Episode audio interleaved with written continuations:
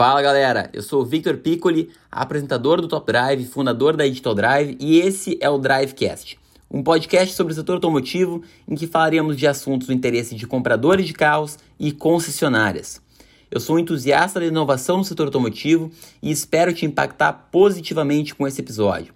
Depois de escutar esse episódio, eu quero um feedback teu sobre o que achou lá no meu Instagram, @victorpiccoli. Me segue para mais conteúdos do setor automotivo. Pessoal, o episódio de hoje é sobre o que está acontecendo com a Caoa Cherry. Se vocês analisarem bem, e se vocês também me seguem já lá no Instagram ou até mesmo no canal Top Drive no YouTube, vocês vão ver que recentemente nós começamos a falar bastante sobre a montadora. Uh, e, e, isso se dá principalmente pelos lançamentos que ela tem trazido recentemente, mas dessa vez aqui nesse episódio do podcast, uh, a, o objetivo vai ser analisar o que está gerando esse crescimento da montadora, quais são aspectos chaves aí que estão contribuindo para o seu crescimento. Antes de qualquer coisa, eu quero reforçar aqui que se você quer o um melhor negócio no seu carro novo, independente da marca, você deve me seguir lá no Instagram, @victorpiccoli e se inscrever no link que está na minha biografia. Se inscrevendo nesse link, você vai concorrer a um auxílio gratuito para conseguir o melhor negócio em um cenário em que os preços estão cada vez mais altos e os prazos de entrega em geral também cada vez mais longos. Então, os carros estão realmente chegando aí a preços inimagináveis. Mas voltando aqui ao tema do episódio de hoje, a gente vai analisar então uh, um pouco sobre a história da Cherry aqui no Brasil, entender sobre os modelos e criar aí uma certa uh, explicação para esse sucesso em 2021, um ano de pandemia. Pessoal, em 2009 a Cherry chegou no Brasil, eles tinham o utilitário Tigo, eles trouxeram também o Seller, trouxeram para cá uh, qual mais? O Cherry QQ, carros que quando a gente olhava na rua eram carros extremamente simples, carros populares, carros de baixíssimo custo. Né? Uh, portanto, a marca não chamava tanta atenção, eram carros realmente uh, que quando a gente compara com o lineup de hoje, um lineup de apenas carros acima de 80 mil reais, a gente fica bem chocado, não parece nem a mesma marca. Né? E, e a explicação para isso, pessoal, principal, é que apesar de a Cherry ter chegado no Brasil em 2009, somente em 2017 é que houve a fusão da Cherry com a Caoa. E aí que o jogo começou a mudar drasticamente, porque parece que eles resolveram alterar completamente o posicionamento da marca para transformar ela em uma marca aí de produtos mais caros e consequentemente melhores, né? Ou seja, outro público, né? Definitivamente o público que comprava Cherry antes não é o mesmo público de agora, tá? Agora, se a gente analisar desde 2017, desde que a Caoa entrou na jogada, o que, que, nós tivemos? Em 2018 teve o lançamento do Tigo 5X. Eu não tive a oportunidade de testá-lo ainda, mas muita gente me fala dele lá no Instagram. Tá? A gente teve também a chegada do Tigo 2, que ele era baseado no Seller. Em 2019 nós tivemos o lançamento do Tigo 7, produzido em Anápolis, tá? E também tiveram, teve lá o início da, das vendas do primeiro carro elétrico da Caoa Cherry, que é o Arizo 5E, que é um carro que eu só vi em São Paulo até hoje, né? Mas assim, aonde é que realmente interessa a gente focar aqui, pessoal? Interessa a gente pensar em 2020, porque foi a partir de 2020 que o canal realmente, o Top Drive lá, precisou se voltar para entender o que estava acontecendo, que tipo de avanço que a gente estava tendo com a marca aqui no Brasil comparado aí a outros chineses, porque quando a gente fala muitas vezes, ah, Cherry, as pessoas pensam, ah, Cherry é tipo Lifan, é tipo Jack, e não, são coisas completamente diferentes, são, não tem como comparar uma marca com a outra devido à presença aí da Caoa. Por quê? Em 2020, nós tivemos o lançamento do Arizo 6 e do Tigo 8, dois carros que eu tive a oportunidade de rodar mil quilômetros com eles. E eu rodei mil quilômetros com eles por quê? Eu rodei mil quilômetros com eles propositalmente para saber se ia acontecer alguma coisa esses mil quilômetros, se era um carro para fazer uma viagem top, longa com a família, se estava tudo certo com o produto, qual que era a percepção de dono sobre os carros. E aí eu fiz vídeos de avaliação de mais de 40 minutos para cada carro lá no YouTube, em que eu deixei muito claro que eu fiquei extremamente surpreso com os dois carros.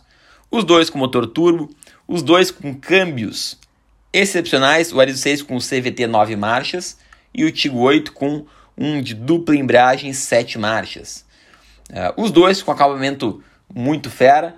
E o Tigo 8, então, nem se fala. O Tigo 8 na questão de multimídia é um absurdo, assim, multimídia e acabamento, tá? Chega a ser...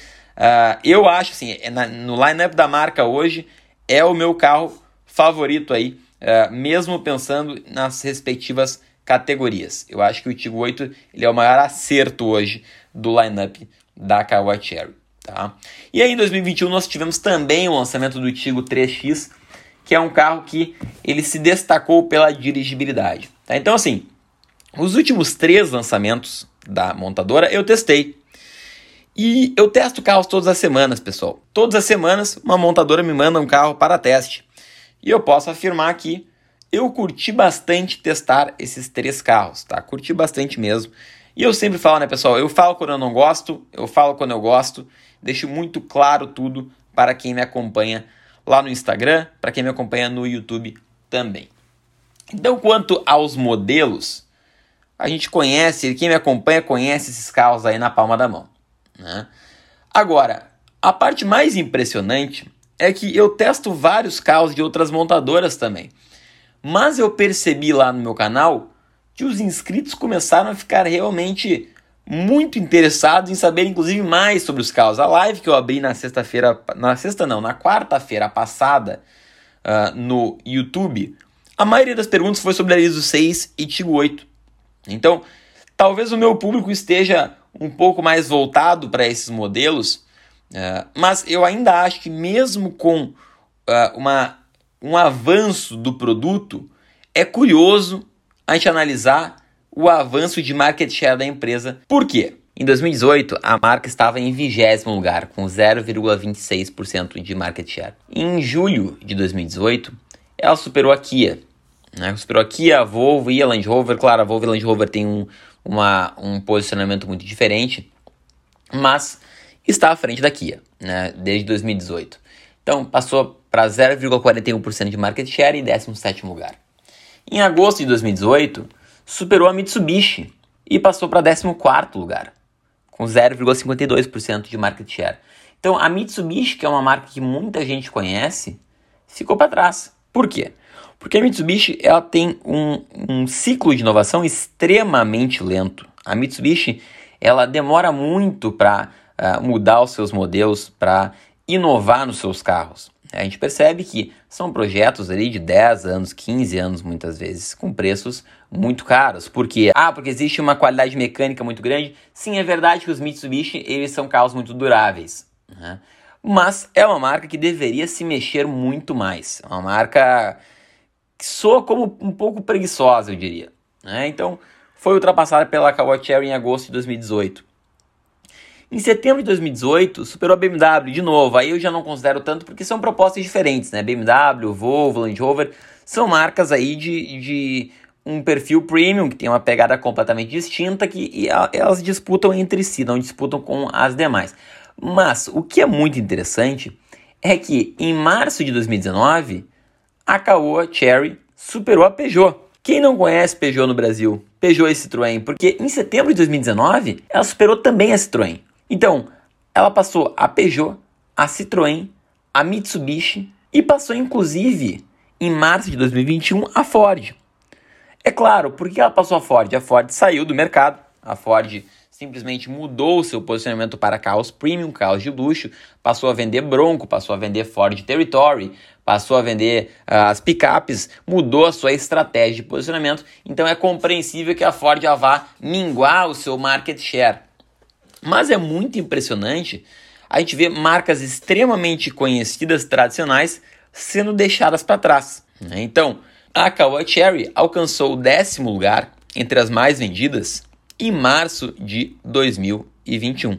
E agora, em agosto de 2021, a marca supera a Nissan e a Chevrolet, pessoal, em market share. Ou seja, passaram para oitavo lugar, a oitava marca mais vendida do país. Subiram para 3,93% de market share. Tinham 0,26% lá em 2018 e foram subindo, passando uma montadora atrás da outra. Então, quando a gente fala, a gente vê na internet ali, ah, não quero chinês, porque isso, porque aquilo, porque se tá falando bem do chinês é porque tá sendo parcial. Cara, não tem nada a ver uma coisa com a outra. A gente está analisando o mercado e contra fatos não há argumentos. A gente está vendo uma marca que os seus últimos três carros lançados são carros que se deram muito bem nos testes. São carros que mostraram um avanço absurdo em relação ao passado. Essa parte de produto a gente já deixou claro aqui no nosso comentário, mas que estão passando marcas tradicionais. E aí, o que, que a gente pode analisar aqui, né? Bom, a Nissan a Nissan, pessoal, lançou o Kicks nesse ano e lançou o Versa recentemente, lançou os dois com motor aspirado. Né? A marca hoje, que ela, ela, resolve ter uma abordagem muito tradicional, achando que o consumidor vai continuar comprando só porque ela tem nome, é uma marca que não vai permanecer com uma boa fatia de mercado. A marca que hoje já não se esforça para entregar o extraordinário, para surpreender o cliente, que vai lá e faz um facelift na frente do carro, um facelift na traseira, não vai surpreender o mercado. Né? Então, para vocês terem uma ideia, de todos os pedidos recebidos até hoje na lista de ajuda, raríssimos são os pedidos de Nissan. É claro que é uma marca de muita qualidade, é uma marca muito durável, são produtos de qualidade. Mas a gente está analisando aqui uma briga de mercado, a gente está analisando aqui um market share, um avanço de market share, certo? Então, motivos para o sucesso que eu consigo verificar, tá? O primeiro é inovação no lineup. Inovação no lineup ficou clara, falei sobre isso várias vezes já no canal. O segundo motivo é visão de mercado. E é claro que isso aí está muito relacionado ao legado do Dr. Carlos, né, que é uma figura aí do setor automotivo que com certeza conseguiu criar uma cultura de startup em um conglomerado automotivo que é o maior da América Latina. Tá? Então, eu diria que inovação no lineup, visão de mercado. E o terceiro ponto que contou positivamente, a gente precisa ressaltar aqui também, é claro, é a questão de estoque, pessoal. Por quê? Porque a Cherry ela está conseguindo bons prazos de entrega nos seus carros. Né? E quando a gente analisa o estoque global das concessionárias, estoque global até mesmo das montadoras em geral, produção, a gente chegou em níveis muito, muito baixos. Né? Então, Uh, é, é basicamente um dos níveis, é o nível, nos Estados Unidos pelo menos, é o nível mais baixo de inventory, né, de, de estoque, desde 1969, de acordo com o The Daily Shot. Tá? Então é realmente uh, um momento da indústria em que as montadoras não têm carros, as concessionárias, por melhor dizer, não têm carro para entregar. Né? Então, Hoje em dia a gente vê carros sendo vendidos e a gente vê isso se tornando muito normal, com um prazo de entrega aí de três meses, alguns de seis meses, com um valor que pode aumentar ao longo dos meses. Então, a questão de estoque com certeza conta positivamente. Né? Porque, é claro, a Chevrolet ela só caiu desse jeito no mercado, ela só está tomando uma sova da Fiat porque ela não está conseguindo produzir, porque falta semicondutor para a produção do Onix. Então, a gente vê que a Fiat ela está dominando o mercado. Por quê? Porque ela não parou de produzir. A Jeep não parou de produzir. E claro, entra aí, uh, já que a gente está falando de circunstâncias de mercado, né, já que o mercado contribuiu, obviamente, para esse posicionamento, a gente tem também um ponto que não contribui para esse posicionamento e mostra o mérito da marca, que é qual? O fato de que eles são focados em varejo. Então a Fiat e a Jeep ocupam lá as primeiras posições, mas são montadoras muito focadas em vendas diretas. São montadoras que, se tu vai lá e cria um MEI hoje, amanhã tu consegue comprar um carro, tá? Então isso obviamente facilita muito a venda, porque gera um desconto maior no carro, tá? Então isso estimula a venda, né?